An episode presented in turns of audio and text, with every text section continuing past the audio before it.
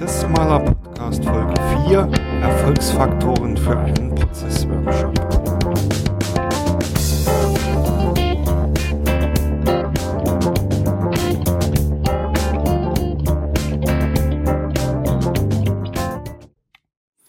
Hallo und herzlich willkommen beim Prozessmaler Podcast, dem BPM Podcast aus der Praxis für die Praxis. Für alle die, die ihre Geschäftsprozesse gerne durch Strukturierung und Visualisierung verbessern möchten.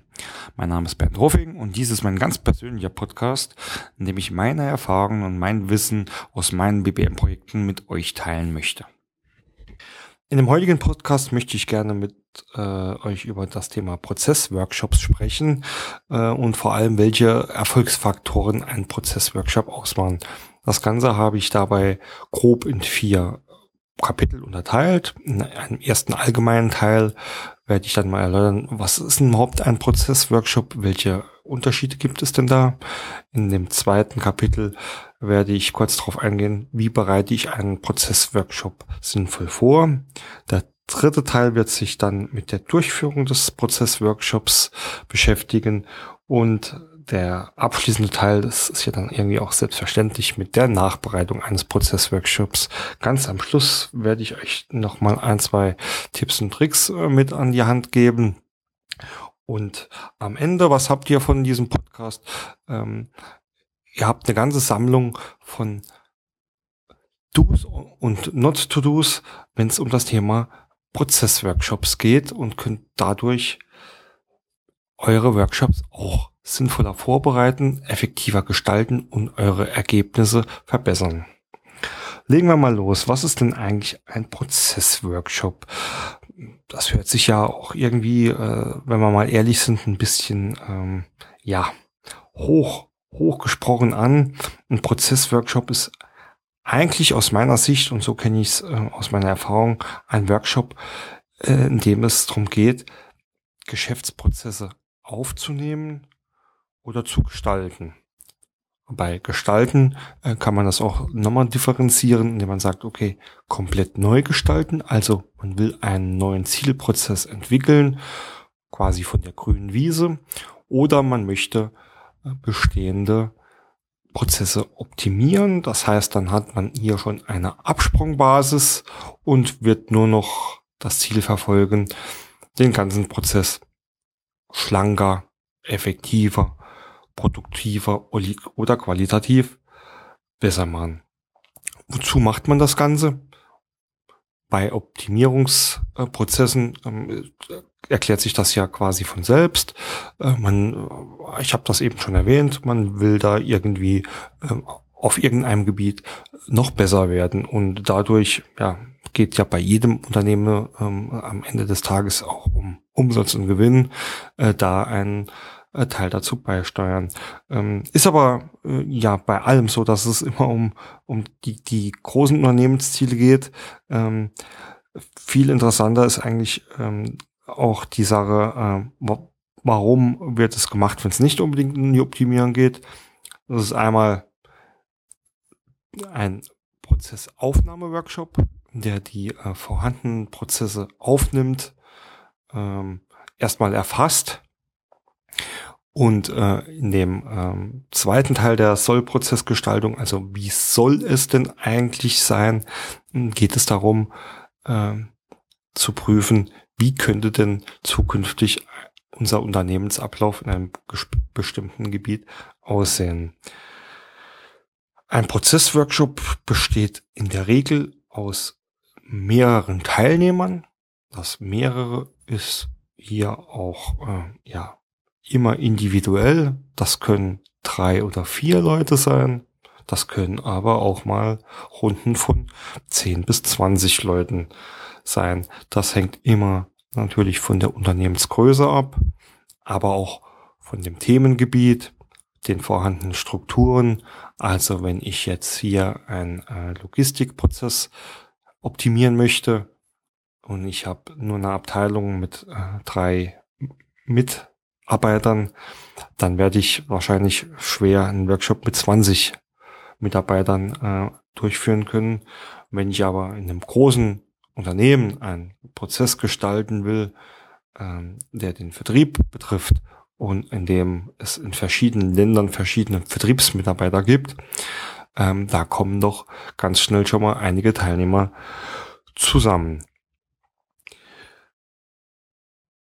Ein zweiter Teil des Warums, und das ist eigentlich das Wichtigste, auch in meiner Arbeit, ich denke auch für viele da draußen ist, ähm, dass man jetzt ja nicht einfach äh, hergeht und sagt, okay, jetzt äh, lass uns mal einen Prozessaufnahme-Workshop machen, damit wir wissen, wie es funktioniert, weil wir haben sonst nichts Besseres zu tun. Nein, es wird auch ähm, in der Regel ähm, werden, wenn es richtig gut läuft, Prozesse eh kontinuierlich optimiert. Das heißt, da gibt es schon äh, installierte Maßnahmen, die dafür sorgen, dass man immer auch um äh, Prozessoptimierung äh, bemüht ist. Und auch zum Proze äh, Thema Prozessgestaltung wird es sicherlich nicht so sein, dass da jemand jetzt sagt, äh, komm, wir setzen uns mal alle zusammen und entwickeln mal einen neuen Rechnungslegungsprozess als Beispiel. Ich glaube, ihr wisst schon, worauf ich hinaus will. Äh, solche Workshops finden, äh, behaupte ich jetzt mal einfach zu 90 oder sogar mehr Prozent immer im Rahmen äh, von irgendwelchen Projekten statt. Ein neues ähm, Strategieprojekt des Vorstands beschließt, wir müssen hier mal äh, unseren Vertrieb äh, neu aufstellen. Also, womit beginnen wir?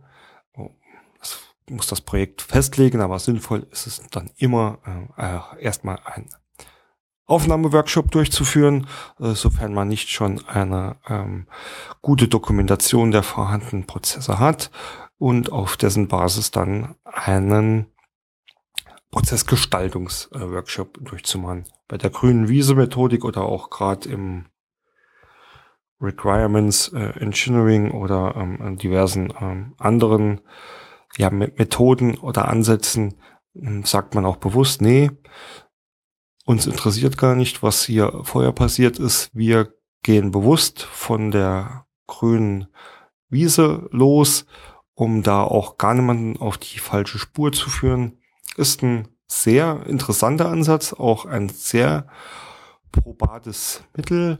Äh, letztlich muss man da aber eher individuell entscheiden, ähm, wo man wirklich starten möchte, hat Vor- und Nachteile. Also bei der Prozessgestaltung von der grünen Wiese, so meine Erfahrung, führt es eher dazu, dass man mehrere Workshop-Einheiten oder prinzipiell generell gesagt länger braucht, um zu dem finalen Ergebnis zu kommen. Wenn man natürlich mit einer Prozessaufnahme beginnt, die vielleicht auch schon äh, auf einer sehr guten äh, Dokumentation und Visualisierung beruht, kann das Ganze eventuell viel schneller gehen.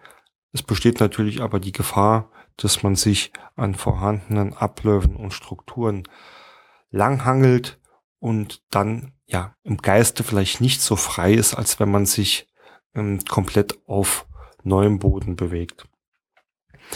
Das sind so ja die typischen Einteilungen eines Prozessworkshops, also ist, soll und ähm, beim soll komplett neu oder halt Optimierung ähm, von drei bis x Teilnehmern und ja in der Regel immer Bestandteil eines Prozesses, äh, Pro Projektes natürlich. Gehen wir zu Kapitel 2. Wie bereite ich denn einen solchen Prozessworkshop sinnvoll vor? Eines der wichtigsten Sachen, und man glaubt es gar nicht, wie oft das in der Praxis eigentlich nicht gemacht wird, ist das Thema des Workshops ganz klar abzugrenzen und einen ganz klaren Inhalt und Zielsetzung für den Workshop zu modellieren.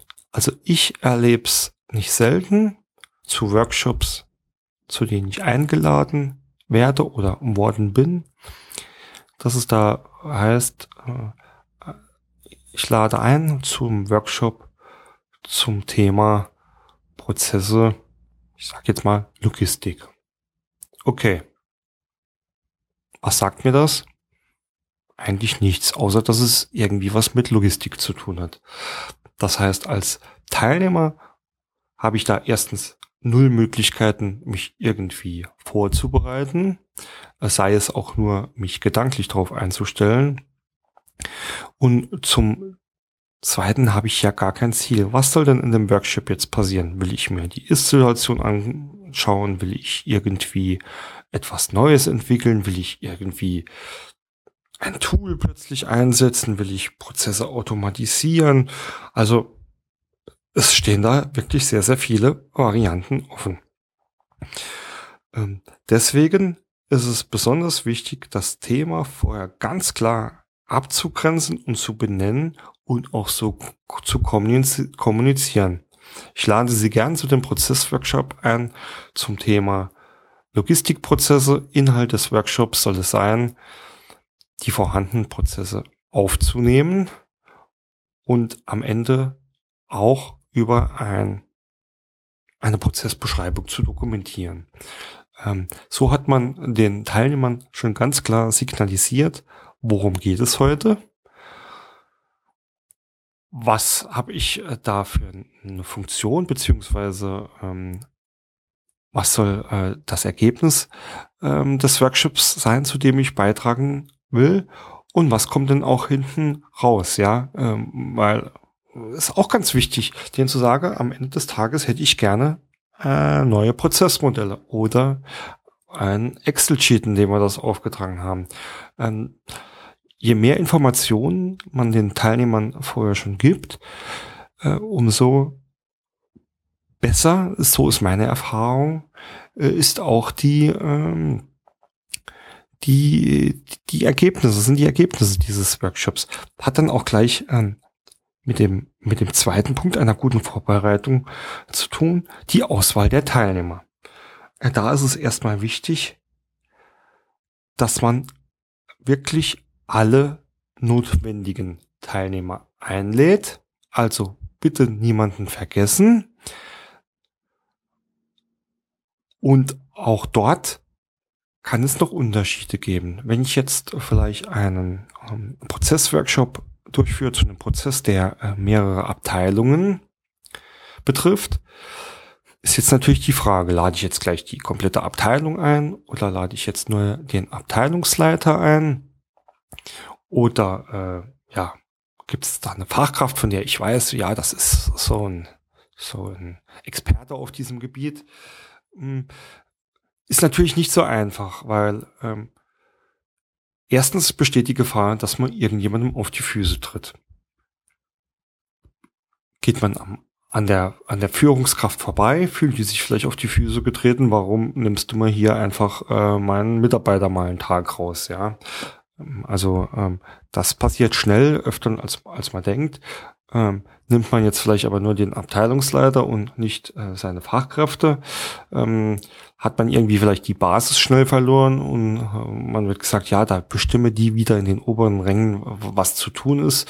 Und äh, ja, ist auch durchaus ein Problem, und gerade im Sinne des Change Managements, ähm, dass man nicht vergessen sollte, also auch die Basis mitzunehmen. Ähm, zumal es einfach oft so ist, dass die Leute am besten wissen, was da draußen passiert. Und nicht nur das, sondern auch am besten einschätzen können, was für neue Maßnahmen wirklich ähm, erfolgreich sein können oder welche auch nicht. Äh, dann bringt es meines Erachtens nach meiner Erfahrung wenig, wenn man sich da in ja, auf höheren Ebenen die Köpfe zerbricht und nach vielleicht ähm, betriebswirtschaftlichen Faktoren etwas ganz Tolles entwickelt hat, aber es kommt halt draußen nicht an, wird nicht angenommen oder ist im schlimmsten Fall auch so gar nicht umsetzbar. Also sollte man, und das geht mit ein bisschen Kommunikation eigentlich ganz einfach, äh, vielleicht auch ähm, mit ein paar Anrufen einfach mal rausfinden, wen soll ich einladen? Hat man das Ganze dann gut eingegrenzt und gut definiert, dann wird es für die entsprechenden Leuten, Leute auch oft sehr schnell möglich zu sagen, ja, zu diesem Thema kann ich was beitragen oder nein, da bin ich der falsche Ansprechpartner. Nimm doch lieber Herr Meier hier, der im Büro weiter sitzt. Der hat da schon fünf Jahre mehr Erfahrung und bearbeitet solche Fälle öfters. Was man aber fast immer vergisst, sind Teilnehmer, die jetzt nicht unmittelbar mit dem fachlichen Thema zu tun haben. Also wenn ich einen Prozessworkshop über ein Logistikthema wahrnehmen will, dann ist es ja noch selbstverständlich oder liegt auf der Hand, dass ich dann ähm, Leute aus der Logistikabteilung äh, einlade. Wenn ich schon vorab weiß oder mir vorher Gedanken gemacht habe, wo sind die Schnittstellen dieses äh, fachlichen Prozesses, dann lade ich vielleicht auch noch jemand von ähm, der Disposition ein oder vom Einkauf oder ähm, auch noch vom Versand. Das kriegt man eigentlich relativ gut noch hin, aber was man oft vergisst, sind ähm, Beteiligte, die nicht so offensichtlich sind. Was sind das für Leute für mich? Das sind die Klassiker, wie ich sie immer nenne, die oft vergessen werden. Betriebsrat, Revision, Datenschutz, Compliance und was es sonst noch gibt. Das sind so die, die vier typischen Beispiele. Alle, die vor allem dann in Projekten und bei der Prozessgestaltung irgendwann ganz, ganz spät im Verlauf des Projektes kommen können und sagen können, stopp mal, Freunde, so funktioniert das hier nicht. Warum hat uns keiner informiert? Wer es nicht glauben möchte, also ich kenne genug Beispiele, da stand ein Prozess, ein Prozess ähm, der ähm, Einführung in ein Projekt kurz vor der Realisierung und dann kam ein Betriebsrat und hat irgendwie das ganze Projekt nochmal für mehrere Monate stillgelegt.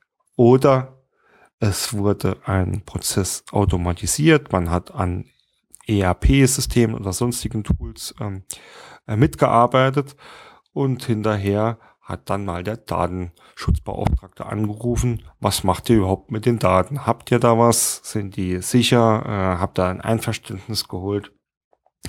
Deswegen empfehle ich immer ähm, bei einer klassischen Stakeholder-Analyse bitte solche Beteiligte nicht vergessen. Ganz oft reicht es bei denen auch schon, und das ist dann vielleicht sogar auch äh, eher schon Aufgabe im Projekt als in den einzelnen Workshops im Projekt mal zu sagen, hey, wir haben hier das und das vor. Seht ihr da irgendwie von eurer Seite äh, Bedarf, euch zu beteiligen? Habt ihr da Informationen oder Hinweise, die wir berücksichtigen sollten? Ähm, das reicht oft schon. Dann sagen die, ja, super, dass ihr uns informiert habt, aber aus unserer Sicht äh, gibt es da nichts, äh, wo wir mitreden möchten oder auch müssen. Oder sie sagen, ja, super, dass du uns informiert hast zu dem und dem Thema, ähm, würden wir gerne äh, äh, ein bisschen äh, teilnehmen und uns einbringen. Oder sie sagen, ja, gleich komplett, nein, äh, interessiert uns wirklich überhaupt nicht, macht, was ihr wollt. Ähm, einmal vorher gefragt, reduziert wahnsinnig großen äh, Nachaufwand teilweise. Und also, wie gesagt, ich kann es euch nicht sagen, wie oft es mir äh, oder wie oft ich es schon äh, erlebt habe, vor allem ähm, in Projekten, an denen man erst dann etwas später dazu stößt. Ähm, wenn man da einfach mal die Frage stellt, ähm, wie sieht's eigentlich aus mit dem Betriebsrat? Sind die hier irgendwie äh, mit informiert? Ist jetzt natürlich alles nur ein Beispiel. Also äh, ein Betriebsrat muss natürlich ähm, äh, auch nur in bestimmten Fällen ähm, äh, informiert und involviert werden, das äh, wissen wir alle.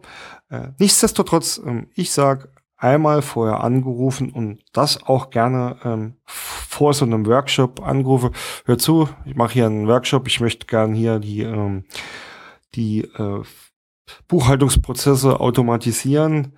Ähm, hast du da Interesse teilzunehmen? Bist du recht herzlich eingeladen. Wenn du selbst nicht kannst, schick einen Teilnehmer. Ähm, ansonsten ähm, auch gerne Feedback vorher oder nachher.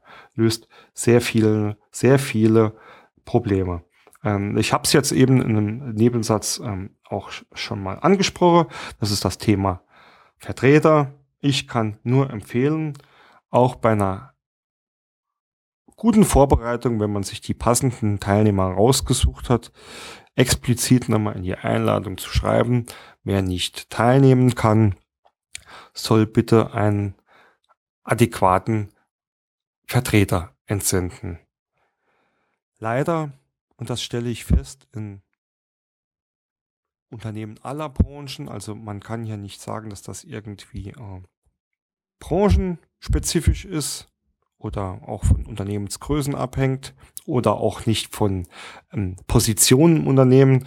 Das geht hier wirklich quer durch die Reihe. Ist, ist oft in solchen Workshops nicht unbedingt die Regel, ähm, dass das mit vollstem Elan und ja, äh, wie, wie, sagt man, dass man sich da wirklich 100% verpflichtet und man eher dazu neigt, na, da sage ich doch mal kurz vorher ab und Vertretung brauche ich nicht so schicke, das ist ja eh alles nicht so wichtig.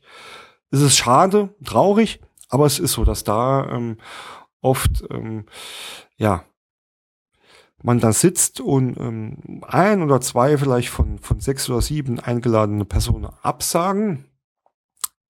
Und das ja mindert einfach auch die Qualität. Und äh, wenn das dann noch ja vielleicht hochrangige oder ähm, starke Personen im Unternehmen sind, die die Einfluss haben, kann man da auch nicht so leicht, leichtfertig sagen, ja, okay, jetzt nehme ich halt oder gestalte die Prozesse ohne dich, du musst so später äh, so machen, wie wir sie hier in der Runde gemacht haben.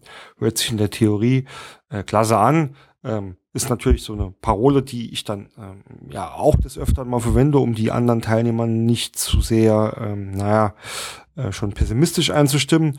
Aber sind wir ehrlich, was passiert in der Regel?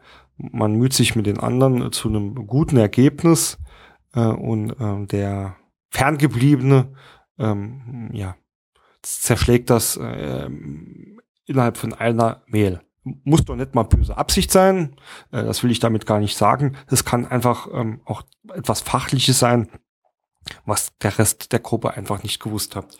Deswegen empfehle ich immer, äh, von Anfang an sicherzustellen, dass das nicht nur ein wichtiger Termin ist, sondern dass da auch Präsenzpflicht besteht. Und wenn man es selbst nicht schafft, was ja auch in höheren, ähm, Entschuldigung, Etagen immer mal vorkommen kann, dann bitte eine passende äh, Vertretung schicken. Ähm, mit diesen paar Kleinigkeiten äh, schafft man es zumindest sehr gut, die richtigen Teilnehmer zu einem richtigen Thema einzuladen. Und nochmal, ich glaube gar nicht bei einer Vorstellungsrunde, wie oft ich das schon gehört habe. Ja, ich bin der und der, mache das und das. Äh, ehrlich gesagt äh, habe ich eigentlich gar keine Ahnung, was ich äh, heute hier soll. Ich bin eingeladen worden, jetzt bin ich halt mal hier. Hm, blöd, ja. Äh, ist ja nicht Sinn der Sache. Okay, ein weiterer wichtiger Punkt ähm, ist die Gruppengröße. Ich habe es schon angesprochen.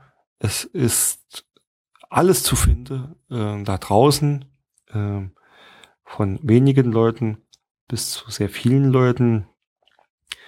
Es ist klar, dass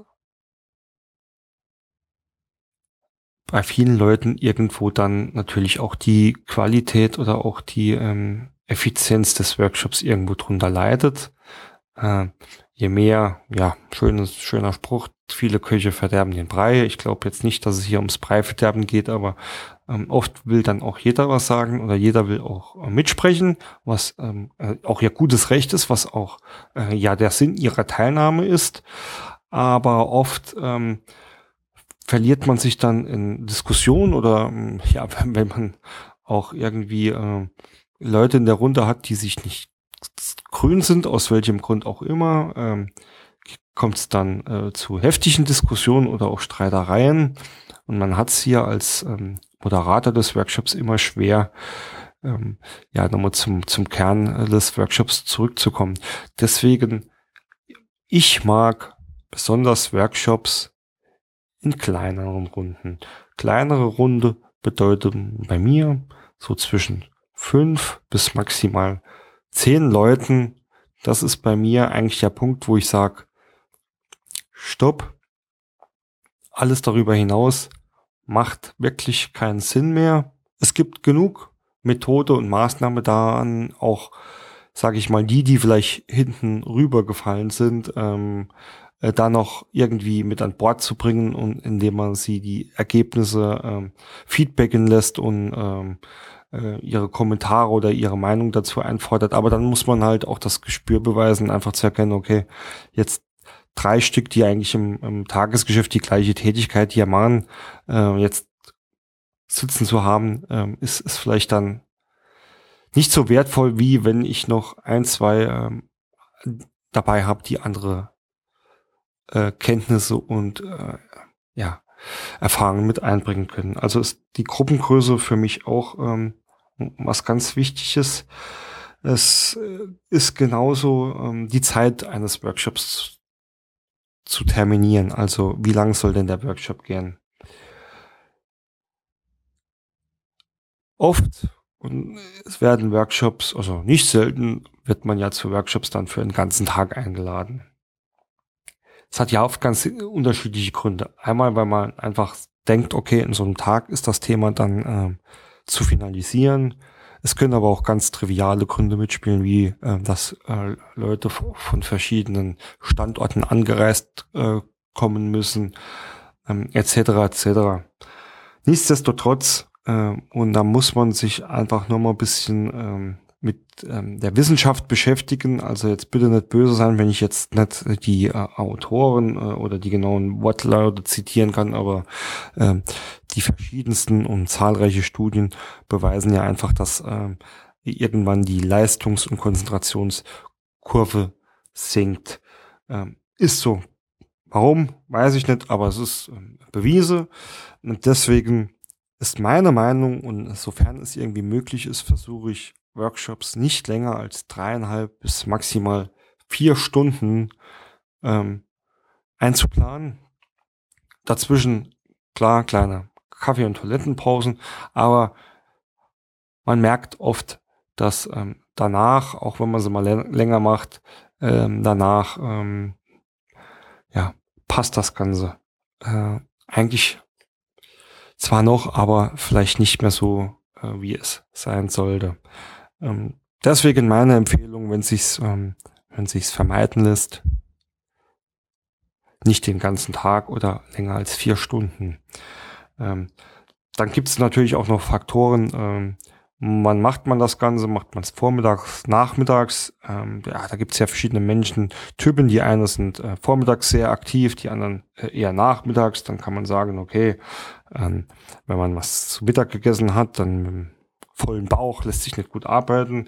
Dann kann andere wiederum äh, sagen, okay, wenn ich am Vormittag Hunger kriege und habe einen hungrigen Bauch, kann ich auch nicht richtig arbeiten. Also ja, meine persönliche Meinung ist, ich persönlich, das liegt aber auch an meinem Menschentyp, ich ähm, mache solche Workshops äh, entweder als Teilnehmer oder als Durchzuführender lieber vormittags.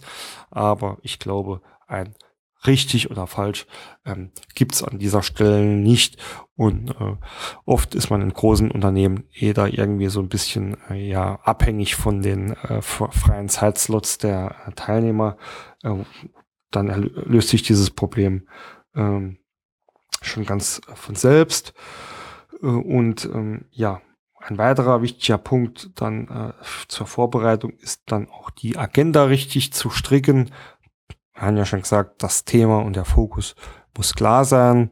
Ähm, ich will jetzt an dieser Stelle nicht äh, erwähnen, wie führt man denn so einen äh, Workshop oder so eine Moderation durch. Da gibt es ganz, ganz viele ähm, tolle Literatur oder tolle Coaches, äh, die das ähm, vermitteln. War bei mir auch so, hat auch einen ganz tollen ähm, Coach, den kann man ja hier ruhig nennen, der Herr Hellriegel, der ähm, mir so das einmal eins des ähm, des Workshops äh, Leitens oder der Moderation beigebracht hat. Wichtig ist nur, dass es eine Agenda gibt, dass die vernünftig getimed ist, ähm, dass da auch solche ähm, Wörter ähm, oder solche ganz banalen Sachen wie ähm, Grußwort äh, oder Vorstellungsrunde auch mit eingeplant werden äh, und dann wirklich ein Teil ähm, abgeschätzt wird, wo es um die Prozessarbeit geht. Und wenn man das fachlich noch äh, irgendwie spezifizieren kann, kann man das dann vielleicht sogar nochmal untertrennen, sagen, jetzt in der ersten Stunde kümmern, uns, kümmern wir uns um den wahren Eingangsprozess und in der zweiten Stunde um den wahren Ausgangsprozess.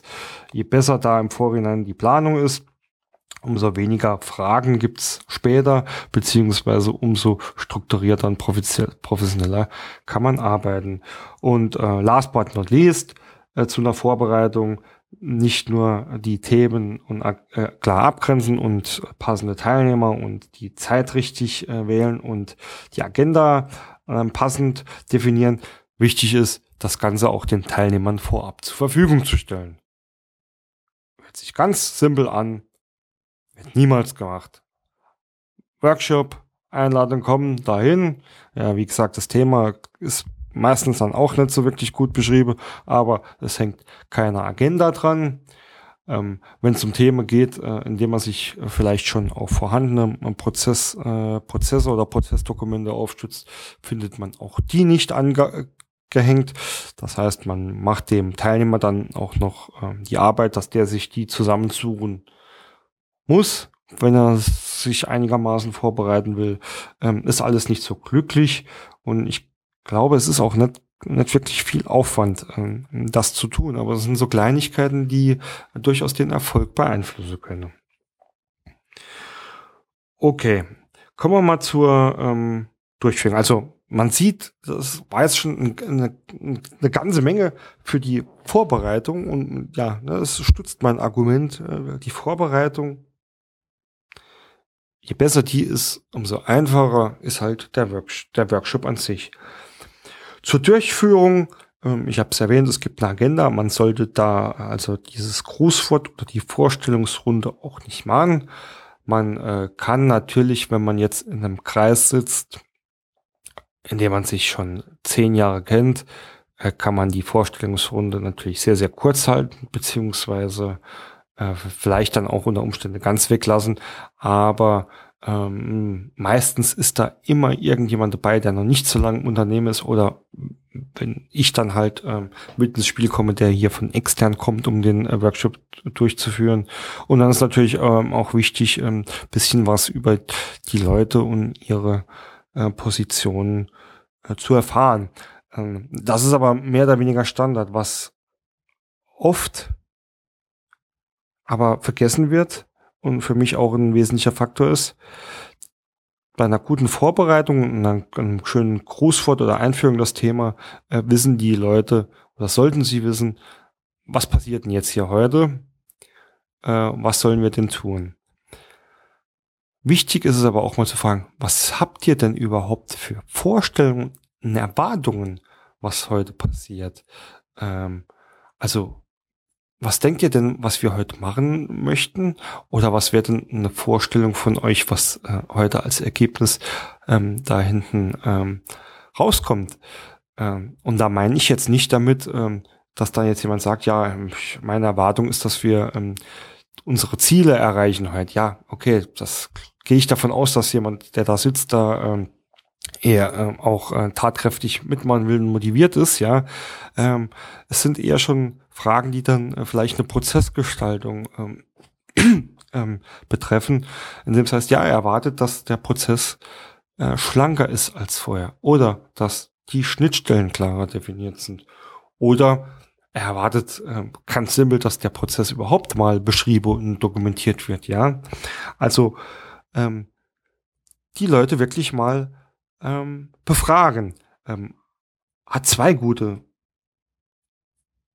gute, äh, oder erfüllt zwei gute Zwecke. Einmal, man nimmt den Teilnehmer automatisch schon mal mit, indem man ihn nach seiner Meinung, nach seiner Erwartung, nach seinen Vorstellungen befragt, gibt ihm so unterbewusst irgendwie das Gefühl, ja, ähm, du bist hier ganz wichtiger, also das soll ja nicht nur unterbewusst sein, das Gefühl sollte man ihm auch so vermitteln, du bist hier ganz wichtiger Bestandteil äh, dieses Workshops und ähm, es kommt auch ganz wichtig darauf an, äh, dass du hier ähm, deine Fähigkeiten und Kenntnisse einbringst.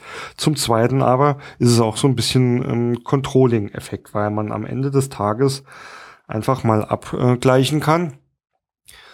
Ähm, habe ich mit dem Workshop die Erwartungen der Teilnehmer erfüllt? Ist was, ähm, dass man dann auch sehr am besten ähm, äh, irgendwie auf einem Flipchart sich schnell ähm, ähm, oder vorne notiert und dann am Ende einen Haken ähm, dran machen kann. Okay. Ähm,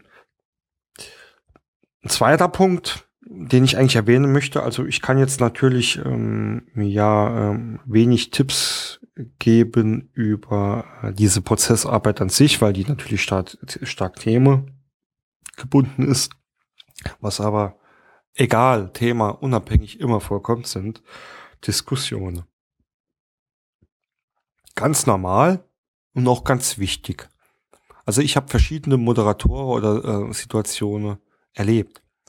Da gibt's welche, die lassen gar keine Diskussion äh, zwischen den äh, Teilnehmern zu und bremsen direkt ab und sind dann wirklich ganz, ganz stur und steif nur noch auf den Prozess oder das Ergebnis konzentriert. Und dann gibt's welche, die lassen Diskussionen zu, ob die jetzt zwei Minuten dauern oder 45 Minuten. Ja. Ich glaube, ein gesunder Mittelweg ist richtig und wichtig. Also richtig und falsch kann man auch hier wieder schwer definieren, aber für mich ist es wichtig, auch Diskussionen zuzulassen, weil die Diskussionen, wenn sie jetzt nicht ähm, privater Natur äh, sind oder aus ähm, sonstigen ähnlichen ähm, Verhältnissen resultieren, äh, ja, dann muss man natürlich als Moderator schon schnell äh, bremsen, äh, bevor sich da die, die Leute richtig in die Haare kriegen. Aber ansonsten sind ja Diskussionen auch immer ein Zeichen dafür, dass irgendwas nicht stimmt. Viele Beispiele schon gesehen, als es darum ging, wie machen wir denn das da jetzt eigentlich heute? Es sind zwei vom gleichen Themengebiet, vielleicht sogar die gleiche Abteilung vom gleichen Standort. Und die sagen, ja, das machen wir so. Und ich sage, nee, das machen wir überhaupt nicht so oder, oder machen, machen wir anders. Ja. Und ruckzuck ist die Diskussion da. Und die, ähm, dann geht's dann natürlich irgendwann ab einem gewissen Zeitpunkt auch drum, äh, wer hat jetzt wirklich recht. Aber es ist eigentlich viel da mehr ein, ein Zeichen dafür, Achtung, da draußen gibt es keine Idee davon, wie der wirkliche Ablauf ist. In solchen Situationen empfehle ich, bloß nicht sich auf eine Seite stellen, beziehungsweise auch nicht dazu drängen, dass die Teilnehmer sich einigen. Vor allem in Aufnahmeworkshops ist es ganz, ganz wichtig, auch die verschiedenen Varianten zu würdigen. Was bedeutet zu würdigen? Wie ich eben gesagt habe, wenn das jetzt Teilnehmer A so macht und Teilnehmer B anders macht, aber beide Variante irgendwie zum, ähm, zum gleichen Ergebnis kommen, dann kann ich jetzt nicht sagen, dass einer der beiden Abläufe falsch oder schlecht ist, ja. Ich kann vielleicht in einer späteren Phase, wenn ich das mal genau analysiere, analysiere und vielleicht dann tatsächlich auch noch mit Prozesskostenrechnung oder sonstigen äh, Hilfsmitteln und Werkzeugen beginne, äh, kann ich vielleicht sagen, okay, der eine ist äh, effizienter oder produktiver oder was auch immer, ja. Aber nichtsdestotrotz haben in dem Moment beide Leute Recht und auch das Recht, ihre Meinung zu äußern.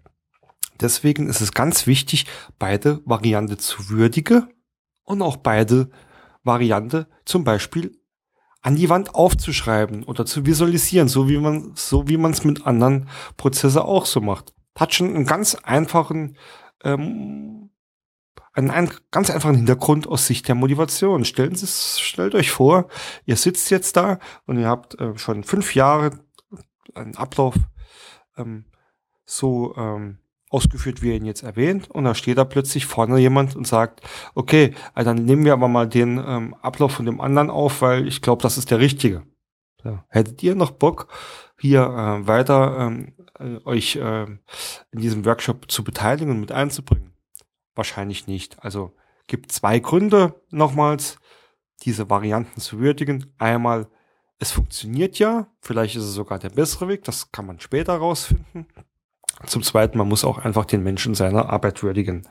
Äh, deswegen an dieser Stelle meine Empfehlung, stellt euch nicht auf eine Seite, lasst Varianten zu, ist ein, ein gutes Stück ähm, Change Management Charakter dabei, aber ich finde das ganz wichtig. Ansonsten, äh, auch sonst darf gerne diskutiert werden. Äh, ich habe da keine Paradeformel, indem ich sage, so, die lasse ich jetzt mal zwei Minuten diskutieren oder fünf Das muss man aus dem Bauch raus entscheiden. Aber am Ende des Tages muss man die Leute wieder einfangen. Da gibt's für mich ein wahnsinnig gutes Mittel. Ich hol, spreche die Leute an, sag, sage ganz schlicht und einfach, Leute, ich weiß, dass was ihr hier besprecht, ist absolut wichtig.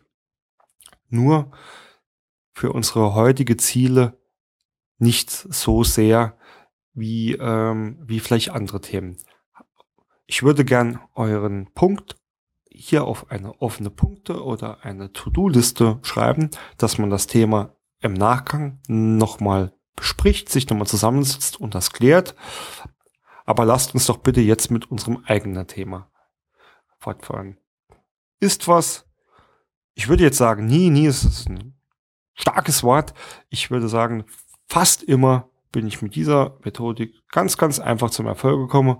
Die zwei sagen, ja, ist okay, komm, ich schreibe das dahin. Die sehen wieder, ich habe ihre Diskussion, ihre Meinung gewürdigt. Sie sehen auch, dass ihr Thema, weil das ist für die wichtig, sonst hätte sie nicht drüber diskutiert, irgendwo steht und irgendwo weiter bearbeitet wird. Aber ich habe einen klaren Cut geschaffen, mit dem ich dann äh, es schaffe, äh, das eigentliche Workshop-Ziel äh, weiterzuführen. Ja, ähm, deswegen OP-Liste, also OP steht bei mir für offene Punkteliste, als Sammelbecken für nahezu alles, was in so einem Workshop anfällt. Das können natürlich auch ähm, Punkte sein, die äh, fachlich ganz wichtig sind, aber nicht zu klären sind. Also ganz oft äh, ähm, geht es darum, ähm, ja, entweder bei, bei sowohl bei Aufnahme als auch bei Gestaltungsworkshops sagen, ja, ähm, das könnten wir so oder so machen, aber ich bin mir nicht sicher, ob es da nicht eine Richtlinie gibt, in, in der drin steht, äh, wie die Rahmenbedingungen sind. So, jetzt hat man ähm, vielleicht diese Richtlinie nicht im Kopf oder auch nicht vorliegen, beziehungsweise in, in einem knappen Workshop ist es auch nicht immer äh, zu empfehlen, äh, da dann noch äh, stundenlang in irgendwelchen Richtlinien rumzusuchen, bis man die passende Passage gefunden hat ab auf die OP-Liste. Zu dem und dem Punkt ist in Richtlinie XYZ noch zu prüfen, ob das so passt oder nicht so passt.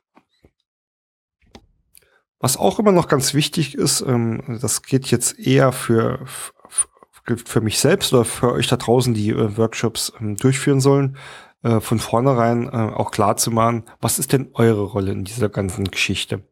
Ich kann so einen Workshop durchführen, als Moderator. Was bedeutet, ich mische mich inhaltlich nicht ein, sondern lenke nur, nehme den Input, sauge den auf und versuche ihn äh, in Struktur und Form zu bringen. Es gibt aber natürlich auch ähm, ja ähm, dann die Rolle des, des doch klassischen beratenden Moderierers, äh, der ähm, da auch seine ähm, sein Input ähm, ja selbst mit einbringen möchte äh, oder tatsächlich auch äh, ja wesentlicher Bestandteil ähm, ähm, der Prozesse oder des Prozessinputs ist, ähm, sollte man ähm, immer von vornherein auch klarstellen, da es ja bei mir sehr oft ist, dass ich ähm, äh, ja in zu, bei neuen Kunden bin in, und auch ähm, Workshops sehr früh ähm, oder sehr schnell losgehen und ähm, man da mit Sicherheit äh, nicht behaupten kann, dass man da irgendwie ähm, Experte ist oder auch, ähm, ich sage auch immer, ja, nur an der Oberfläche mal des tatsächlichen Inhalt gekratzt hat. Ich sage immer, ich bin heute hier als Moderator, ich bin das darf man, darf man oft auch genauso sagen, ich bin eine externe Kraft, die äh, hier für verschiedene Sachen im Projekt ähm, engagiert worden ist, wie zum Beispiel die Durchführung dieser Workshops. Das bedeutet für mich, ich bin inhaltlich überhaupt nicht oder nur sehr wenig am Thema, äh, was mir bis jetzt halt möglich war, aber habe halt den Vorteil, ähm, dass ich äh, da halt die entsprechenden Fragen stellen kann. So, ähm, sowas, also gerade wenn man dann als äh, externer Moderator nur hinzukommt, um, um mit seinen Methoden Prozesse zu visualisieren, ist es oft auch immer so ein bisschen, ja, merkt man, wie den Teilnehmern so eine kleine Last von den Schultern fällt, äh, weil sie wissen, oh na, da vorne steht jetzt nicht der, der Consultant oder der Berater, der äh, uns jetzt noch sagen will, wie es funktioniert, sondern äh, der ist wirklich nur da, äh, um uns hier methodisch zu unterstützen und am Schluss unsere Ergebnisse ähm, entsprechend ähm, zu visualisieren. Hilft oft ganz toll weiter. Ja, Visualisierung ist ähm, auch das nächste Stichwort. Ähm, wir sind ja hier im Podcast, in dem es um Visualisierung und Strukturieren geht. Ich hatte oft schon die Diskussion, wie geht man denn jetzt am besten in so einem Workshop vor, um ja den Input der Teilnehmer äh, und die Ergebnisse zu visualisieren? Gibt es verschiedene Möglichkeiten. Ich würde es jetzt einmal als die klassische Methode beschreiben. Äh, dafür stehe ich drunter, dass man wirklich noch mit Moderationswänden, mit Moderationskoffern, Moderationskarten ähm, den Input der Teilnehmer aufnimmt und entsprechend strukturiert. Das Ganze äh, kann man auch heutzutage, ähm, je nachdem in welcher Not Notation man sich dann später bei der Modellierung findet, also zumindest Wertschöpfungskette sind sehr, sehr gut, ähm, ja durch einfache Karten darzustellen. Ähm, aber auch ähm, EPKs äh, lassen sich da äh, immer noch äh, sehr gut damit abbilden. Ähm, beim BPMN ist das, glaube ich, ähm, auch nicht wirklich mh, hm, das Problem. Das sind so die, die, die klassischen Workshop- oder Moderationsmethoden, in dem also wirklich noch mit Hand und Papier, sage ich mal, ähm, gearbeitet wird. Gibt aber auch natürlich ähm, ja die eher moderneren Methoden, ähm, was jetzt bedeutet, ähm, ich habe ein, Modellierungstool, das beame ich mir an die Wand und modelliere ähm, ja die Ergebnisse direkt dort. Ähm, oder ich äh, ja habe verschiedene Excel-Tabellen oder Dok Dokumentvorlagen entwickelt, indem ich äh, Prozesse einfach und übersichtlich äh, erfassen kann und auch so, dass, dass man es versteht oder dass die Teilnehmer das verstehen und trägt es dann direkt dort ein. Hat alles Vor- und Nachteile. Ich äh, habe, wie gesagt, schon oft, oft äh, diskutiert. Ich habe auch schon sämtliche Methoden selbst ausprobiert und mit allem, allen beiden Varianten, sowohl klassisch als auch modern, sowohl gute als auch schlechte Erfahrungen gemacht. Deswegen schwer ich mich ein bisschen dagegen, jetzt wirklich zu sagen, was ist äh, gut oder schlecht. Ich persönlich bevorzuge immer noch die klassische Variante. Ähm, also richtig Workshop, gerne auch die Teilnehmerkarten selbst ausfüllen zu lassen, die dann an der Wand, an die Wand zu hängen.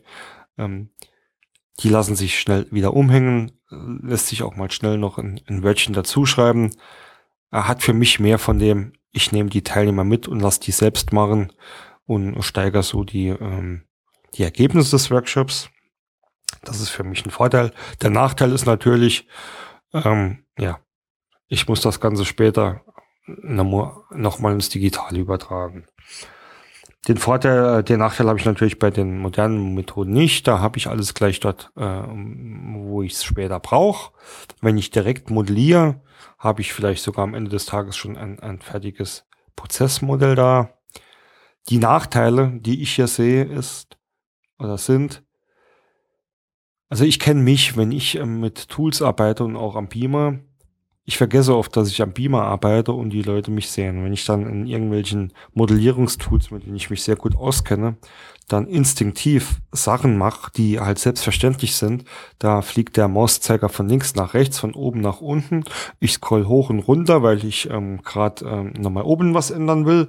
Ich gehe in irgendwelche Hintergrundanwendungen, ähm, also zum Beispiel Objektattribute oder sonst was so. Das führt natürlich dazu oder kann dazu führen, dass man die Teilnehmer schnell überfordert. Die wissen gar nicht mehr, was da abgeht. Ähm, und das ständige Hoch und Runter Scrolle ist auch irgendwann nur noch nervig. Und ähm, ja, ähm, sehe ich als großen Nachteil. Zum Zweiten ist einfach ein weiterer Nachteil, dass nicht alle Menschen sind so technikaffin und haben vielleicht auch eine gewisse richtige Scheu vor solchen Tools und sind dann auch ähm, abgeschreckt, ja. Und zum Dritten ist es einfach so, viele, gerade wenn man von Modellierungstools sprechen und dann man schon wirklich die richtigen Notationen nutzt, das sind dann ganz viele verschiedene Formen, manchmal auch ganz viele verschiedene Farben. Da frage ich mich immer, bringt man da den, ähm, den Teilnehmer nicht eher durcheinander, ähm, als dass man ihm äh, hilft, ähm, das direkt äh, hier visuell darzustellen. Muss jeder für sich entscheiden. Äh, wie gesagt, ich ähm, sag auch nicht, dass ich immer nur die erste Variante nutze. Ähm, ähm, auch mit Sicherheit auch die zweite. Ich versuche nur in meinen Workshops so wenig Technik, also so wenig Elektronik wie möglich zu nutzen, um die ähm, Leute halt beim Thema und bei mir zu halten, äh, anstatt sie irgendwie ablenken zu lassen. Wenn man natürlich, und das ist ja durchaus heute auch ein sehr gängiges Mittel oder sehr gängige Methode, äh, wenn man ähm, ja äh, Work Workshops über Webkonferenzen führt, einfach weil die Teilnehmer auf der ganzen Welt bestreut sind und man so Reisekosten sparen will, ja, ähm, dann hat man ja natürlich gezwungenermaßen Technik und man kann sich nie sicher sein, ob der Teilnehmer hier in, in äh, Spanien oder Japan oder wo auch immer nicht jetzt wirklich nebenbei noch Solitär spielt. Ist aber einfach so und ähm, dann muss ich natürlich ähm, mir überlegen, was ich mache, aber auch dort äh, gibt es genug Tools, in denen ich ähm, ähm, ja mehr oder weniger wie bei einer klassischen Moderation ähm, die Bildschirmoberfläche als Metaplanwand benutzen kann, um ähm, so zu visualisieren. Hängt von jedem ab, muss jeder selbst ausprobieren, was dann wirklich äh, seine beste Methode ist. So, weiter zur Durchführung. Äh, gehen wir jetzt dann ähm, doch nochmal zur Prozessarbeit an sich. Ein sehr äh, allgemeiner Tipp, was für mich immer funktioniert. Ähm, ähm, wenn man nicht schon einen abgesteckten Prozess hat oder aus einer, aus einer gut ähm, dokumentierten Prozesslandschaft rauskommt, aber zumindest bei Zielprozessen ist es immer zu empfehlen, top-down zu gehen. Das heißt, äh, sich zu überlegen, was sind denn die groben Schritte ähm, und wie kann ich die äh, runterbrechen ähm, auch bei den groben Schritten, ähm, gerade in äh, einem aktuellen Projekt hier nochmal sehr gute Erfahrungen gemacht, auch wirklich zu sagen, ähm, erstmal eine wirkliche Wertschöpfungskette zu definieren und dann für jede Wertschöpfungskette zu zu prüfen, äh, was ist denn der Input für diese Wertschöpfungskette und was ist der Output, also was ist wirklich der Rahmen, äh, mit dem dieser Part oder dieser Prozess beginnen muss zu arbeiten, was sind auch die Erwartungen und was gibt ja unten raus. Und so kann man äh, von Vor- und Nachfolgerprozessen auch oftmals äh, die Erwartungen an In- und Output miteinander abgleichen und äh, so schon ähm, einen sehr guten Rahmen stecken, ähm, der eine bessere, detaillierte Prozessarbeit zulässt. Ähm, Prinzipiell ist das aber, ja, wie gesagt, auch ein bisschen Thema der Prozessarchitektur. Wie will ich meine, meine Prozesslandschaft aufbauen oder die, die Prozesse, die ich jetzt hier ähm, in den Workshops ähm, evaluiere oder visualisiere, wie will ich die später abbilden?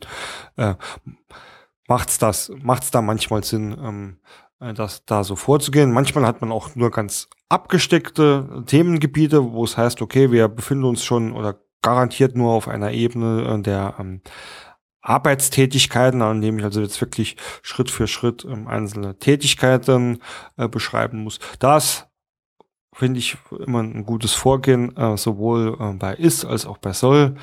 Ähm, erst einmal zu gucken, wie starte ich eigentlich, was ist das Anfangsereignis und äh, was ist das Schlussereignis. Oft die Frage, wo geht denn euer Prozess überhaupt los? Ähm, zeigt schon, da ist schon mal 20 Minuten Diskussion, weil sich keiner wirklich äh, darüber einig ist, wo geht's denn jetzt eigentlich los und wo kommen, äh, wo kommt oder wer löst denn dieses Ereignis aus, ja. Dann Schritt für Schritt einfach mal durchzugehen äh, und zwar finde ich äh, immer ein guter Ansatz, das zuerst in dem, ich nenne ihn Happy Path zu machen, das heißt erstmal zu gucken, wie ist denn der Ablauf in einem Paradefall. Das ist dann in der Regel, wenn man es äh, jetzt als EPK abbildet, ein Fluss von oben nach unten, ohne Verzweigung, ohne Abweichung. Und wenn man den definiert hat, dann kann man äh, mal prüfen, an welchen Stellen gibt es denn Abweichungen und Verzweigungen, kann diese definieren Und letztendlich ähm, habe ich dann zumindest äh, Tätigkeiten, äh, Verzweigungen, Ereignisse beschrieben und kann für jeden dieser Prozessschritte prüfen, wer sind dafür verantwortlich, was sind mein Input, Output, was sind Daten, die ich dafür brauche, mit welchen Systemen arbeite ich. Äh, ja, nicht nur wer ist verantwortlich, wer wirkt mit, wer ist, äh, wird informiert, also möglicherweise den RASI-Code ähm, da irgendwie implementieren oder abbilden, Prozessrisiken kennzahlen, was man halt so in seiner in seinen Konventionen und der Architektur definiert hat, was man halt gerne in diesen Prozessen mit drin hätte. Ähm, hat sich öfters schon bewährt. Hm werde ich mit Sicherheit auch noch öfters erwähnen, diesen, diesen Happy Pass oder dieses Vorgehen, vielleicht ja auch mal einen eigenen Podcast drüber drehen, wie, wie das wirklich so funktioniert oder ähm, wie man das am besten macht. Und last but not least, am Ende des Workshops ähm, ist es super, wenn man die Ergebnisse, äh, die man sich vorher gesetzt hat, erreicht hat, wenn man auch die Erwartungen der Teilnehmer äh, erfüllt hat. Aber man wird oft feststellen, ist es leider wirklich in der Praxis so, dass oft ähm, ja das Ziel noch nicht ganz erreicht wurde ist, man vielleicht noch einen zweiten Workshop braucht oder einfach äh, noch Informationen oder Teilnehmer gefehlt haben, äh, kann passieren. Deswegen ist das Wichtigste zum Ende eines Workshops festzuhalten, was sind die, nächst, die nächsten Schritte. Also einmal die nächsten Schritte, wenn der Prozess nicht fertig geworden ist, äh, wie wollen wir weiter, weitermachen, aber auch wenn er fertig geworden ist, äh, was sind denn allgemein jetzt die nächsten Schritte? Also gibt's, wenn es einen Freigabe-Workflow gibt, äh, sind die Schritte schon vordefiniert. Ansonsten äh, muss man den ja vielleicht irgendwie, ähm, ja, der Regel dokumentiert man das dann professionell in seinem Tool oder in, in irgendeiner Dokumentation, lässt den Teilnehmern dann nochmal zum Prüfen und Kommentieren ähm, zukommen etc. Das sollte schon ähm, deutlich dann auch nochmal auf einer ja, Next Step Liste ähm, festgehalten werden mit dem Punkt, der zu erledigen ist, wer es tut und vor allem auch bis wann, weil wenn jetzt steht bis wann, dann können sie sicher gehen, dass 90 Prozent der To-Dos oder der Next Steps nicht erfüllt werden. Genauso sollte man dann auch mit seinen offenen Punkten verfahren. Also alles, was dort landet, muss am Ende des Tages mit einem Verantwortlichen ähm, versehen sein und mit einem Datum. Der Verantwortliche muss nicht immer der sein, der das dann auch tatsächlich ausführt, aber er ist dafür verantwortlich, dass es jemand tut. Also wenn es jetzt hier irgendwie heißt, das muss in irgendeiner Richtlinie nachgelesen werden, er kann das natürlich auch selbst nachlesen, aber er kann es auch an einen anderen Mitarbeiter delegieren oder einen Fachexperten anschreiben, dass der äh, da Auskunft gibt und das dann präsentieren. Ganz, ganz wichtig, dass man den Raum nicht ohne eine solche, solche verpflichtende äh, Abschlusshandlung äh, verlässt. Okay, kommen wir jetzt zum letzten Kapitel, dem Kapitel 4 der Nachbereitung ja, gibt es auch ganz viele verschiedene Möglichkeiten, äh, wenn man es äh, digital gemacht hat, also ähm, äh, sowieso schon in Excel geschrieben hat, etc., ähm, ist das ähm, äh, ja eh nicht, ähm, nicht mehr so das große Problem. Ähm, nichtsdestotrotz macht man ja ganz oft noch irgendwelche Zeichnungen am Flipchart und wehrt sich einfach äh, schnell. Und da braucht man ja heute nicht mehr wie früher dann noch extra eine Digitalkamera mitzuschleppen. Das ähm, iPhone oder ähnliche Smartphones bieten da ja schon äh, super Ergebnisse, also ein kleines Foto, ähm, kleines Fotoprotokoll zu machen. Oft, wenn man den Workshop gut vorbereitet hat ähm, und gut gegliedert hat und ähm, auch die ähm, die ähm, ja die die Blätter, die Flipcharts oder äh, Metaplanwände mit den entsprechenden Überschriften versehen hat, ähm, reicht sogar oft schon ein Fotoprotokoll ähm, ähm, aus, ähm, das, um die Ergebnisse zu dokumentieren.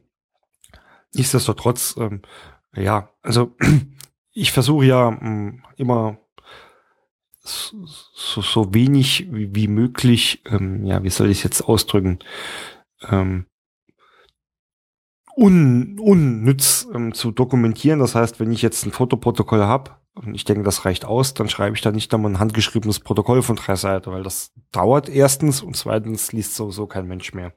Nichtsdestotrotz äh, gibt es vielleicht dann doch noch ähm, eine Handvoll Punkte, äh, die so wichtig sind und die man vielleicht so aus dem ähm, Protokoll ähm, auch nicht lesen kann, dass man sie nochmal äh, separat auf, aufnimmt, ähm, würde ich dann oder tue ich dann an diesen Stellen auch äh, das Ganze ähm, möglichst schnell, weil ähm, wenn man da, ähm, also ja, ich habe die Erfahrung gemacht, auch bei mir selbst, wenn ich das dann zwei Wochen auch aufschiebe, ähm, ähm, fliegt es aus dem Gedächtnis und ich kann mich nicht mehr genau erinnern, was jetzt wirklich der Wortlaut war. Also das schnellstmöglich dann auch nochmal niederzuschreiben. Auch die To-Do-Listen oder Next-Step-Listen reichen bei mir sehr oft aus dem Fotoprotokoll, wo klar draufsteht, wer hat was zu tun.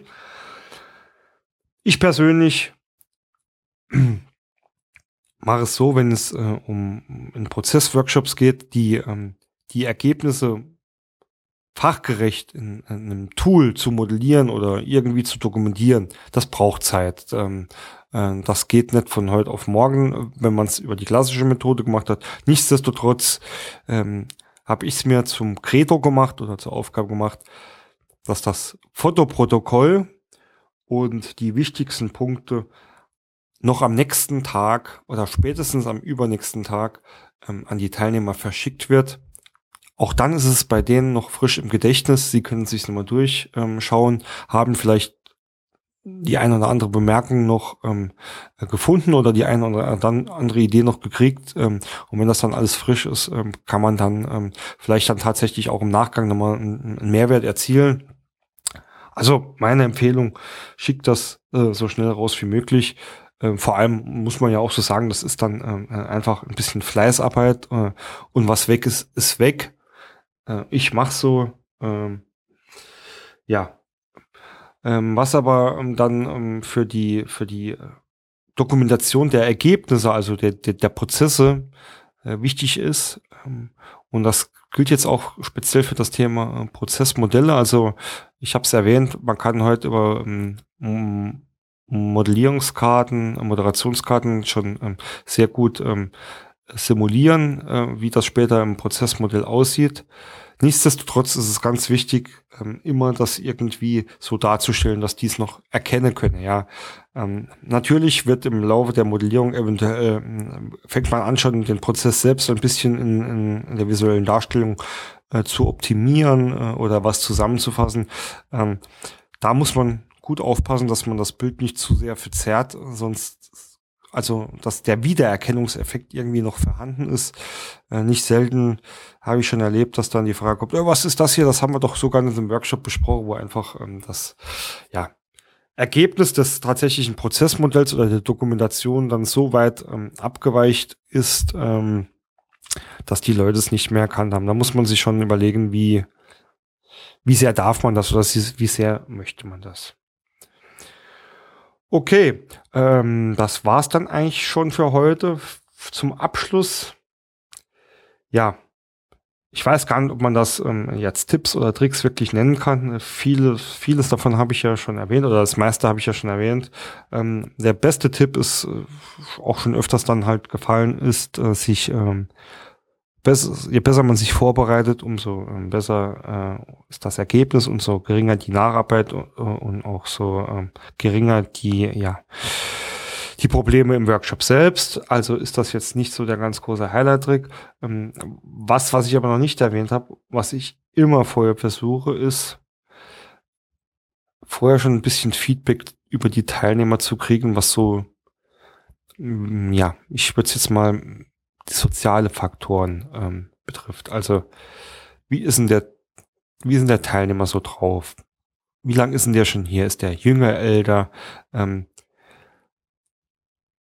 arbeitet der oft an, an, an solchen äh, Projekten mit? Wie hat er sich in vorherigen Projekten verhalten? Gibt es vielleicht Probleme zwischen ähm, Workshop-Teilnehmern? Also solche, ähm, solche Faktoren herauszufinden, äh, weil es mir das immer einfacher macht, ähm, ähm, ja, oder sage ich mal andersrum, es erspart mir unschöne Überraschungen ähm, in dem Workshop später. Wenn ich also weiß, ein Beispiel ist, äh, okay, naja, die, äh, der Herr Meier, das ist jetzt sehr äh, eher so ein äh, etwas unterkühlter Typ, der ist äh, eher introvertiert und ähm, ja, dann erwarte ich ähm, ja, von dem ersten schon mal nicht, dass der Workshop jetzt hier zur Rampensau wird und äh, den Workshop äh, alleine unterhält. Bin aber auch, wenn jetzt äh, ich äh, irgendwie sehe, die Motivation hat bei allen anderen übergeschlagen, äh, er sitzt aber ganz ruhig da, weiß ich auch, dass das einfach seine Art ist. Das hat dann äh, oft wahrscheinlich nichts damit zu tun, dass der mit den Ergebnissen nicht zufrieden ist oder mich, mich selbst nicht leiden kann oder, oder sowas. Ähm, das heißt, ich habe da ähm, ja keine bösen Überraschungen mehr und kann auch ganz anders auf die Leute in dem Workshop zugehen. Das sind Informationen, die sind oft äh, viel wichtiger als ähm, der fachliche äh, Input oder Hintergrund, ähm, weil den haben die Teilnehmer äh, ja sowieso. Ähm, oft findet man ja, es ist nicht einfach, an solche Informationen ranzukommen, äh, aber naja, man hat ja selbst auch immer einen Auftraggeber oder einen Projektleiter oder einen Teilprojektleiter oder was auch immer, ähm, die da vielleicht ähm, solche Informationen geben kann. Und das äh, würde ich jedem ans Herz legen, äh, das auch vorab mal zu prüfen, ähm, kann wirklich sehr, sehr hilfreich sein. Okay, das war's für heute. Wie immer zum Abschluss habe ich eine kleine Bitte. Wenn euch der Podcast gefällt, geht auf die einschlägigen Seiten, abonniert den Podcast, hinterlasst dort ein kleines Feedback, ähm, weil erst so ist gewährleistet, dass der Podcast dann ähm, auch gut äh, im Ranking dasteht und auch äh, von anderen Hörern gefunden werden kann. Wenn ihr mehr Informationen zu mir über den Prozessmaler wollt, tragt euch gern auf den Newsletter auf meiner Seite ein, prozessmaler.de. Dort versorge ich euch regelmäßig mit äh, Neuigkeiten zu Blogs, Podcasts, ähm, anderen interessanten Artikeln, ähm, ich werde dort immer wieder Umfragen äh, mit der Commun Community durchführen, werde aber auch immer wieder ähm, Sachen veröffentlichen, die jetzt vielleicht für den ähm, Podcast jetzt nicht so geeignet sind oder zur Veröffentlichung äh, auf der Homepage. Also tragt euch da ein und werdet damit Teil zur Community. Ihr findet mich auch auf Xing, Facebook, Twitter, ähm, die ähm, die Connections oder die, die entsprechenden Links findet ihr auch auf prozessmaler.de. Ich freue mich immer, wenn äh, ihr mich mit euch, wenn ihr euch mit mir vernetzt, so rum heißt. Ähm, bin auch immer gerne persönlich für euch da unter feedback at prozessmaler.de könnt ihr mir Feedback oder Kritik zu den einzelnen ähm, Podcast-Folgen senden. Ihr könnt mir aber auch gerne jederzeit Themenvorschläge schicken, äh, über was ihr gerne mal hören würdet, über, über was ihr äh, gerne mal äh, mehr Infos hättet. Ähm, ich werde alles lesen und alles beantworten. Und ähm, freue mich da auf einen, einen regen Austausch mit euch. Ähm, auch gern euer ähm, fachliches Feedback zu den Folgen. Heißt ja nicht, dass ich alles hier ähm, erfunden habe und ich lasse mich immer gerne von anderen Methoden anstecken, um mich auch noch selbst weiter zu optimieren. In diesem Sinne nochmal danke fürs Zuhören. Ich wünsche euch äh, weiterhin viel Erfolg bei euren BPM-Projekten und nicht vergessen, auch Prozessarbeit kann Spaß machen. Euer Bernd Ruffing.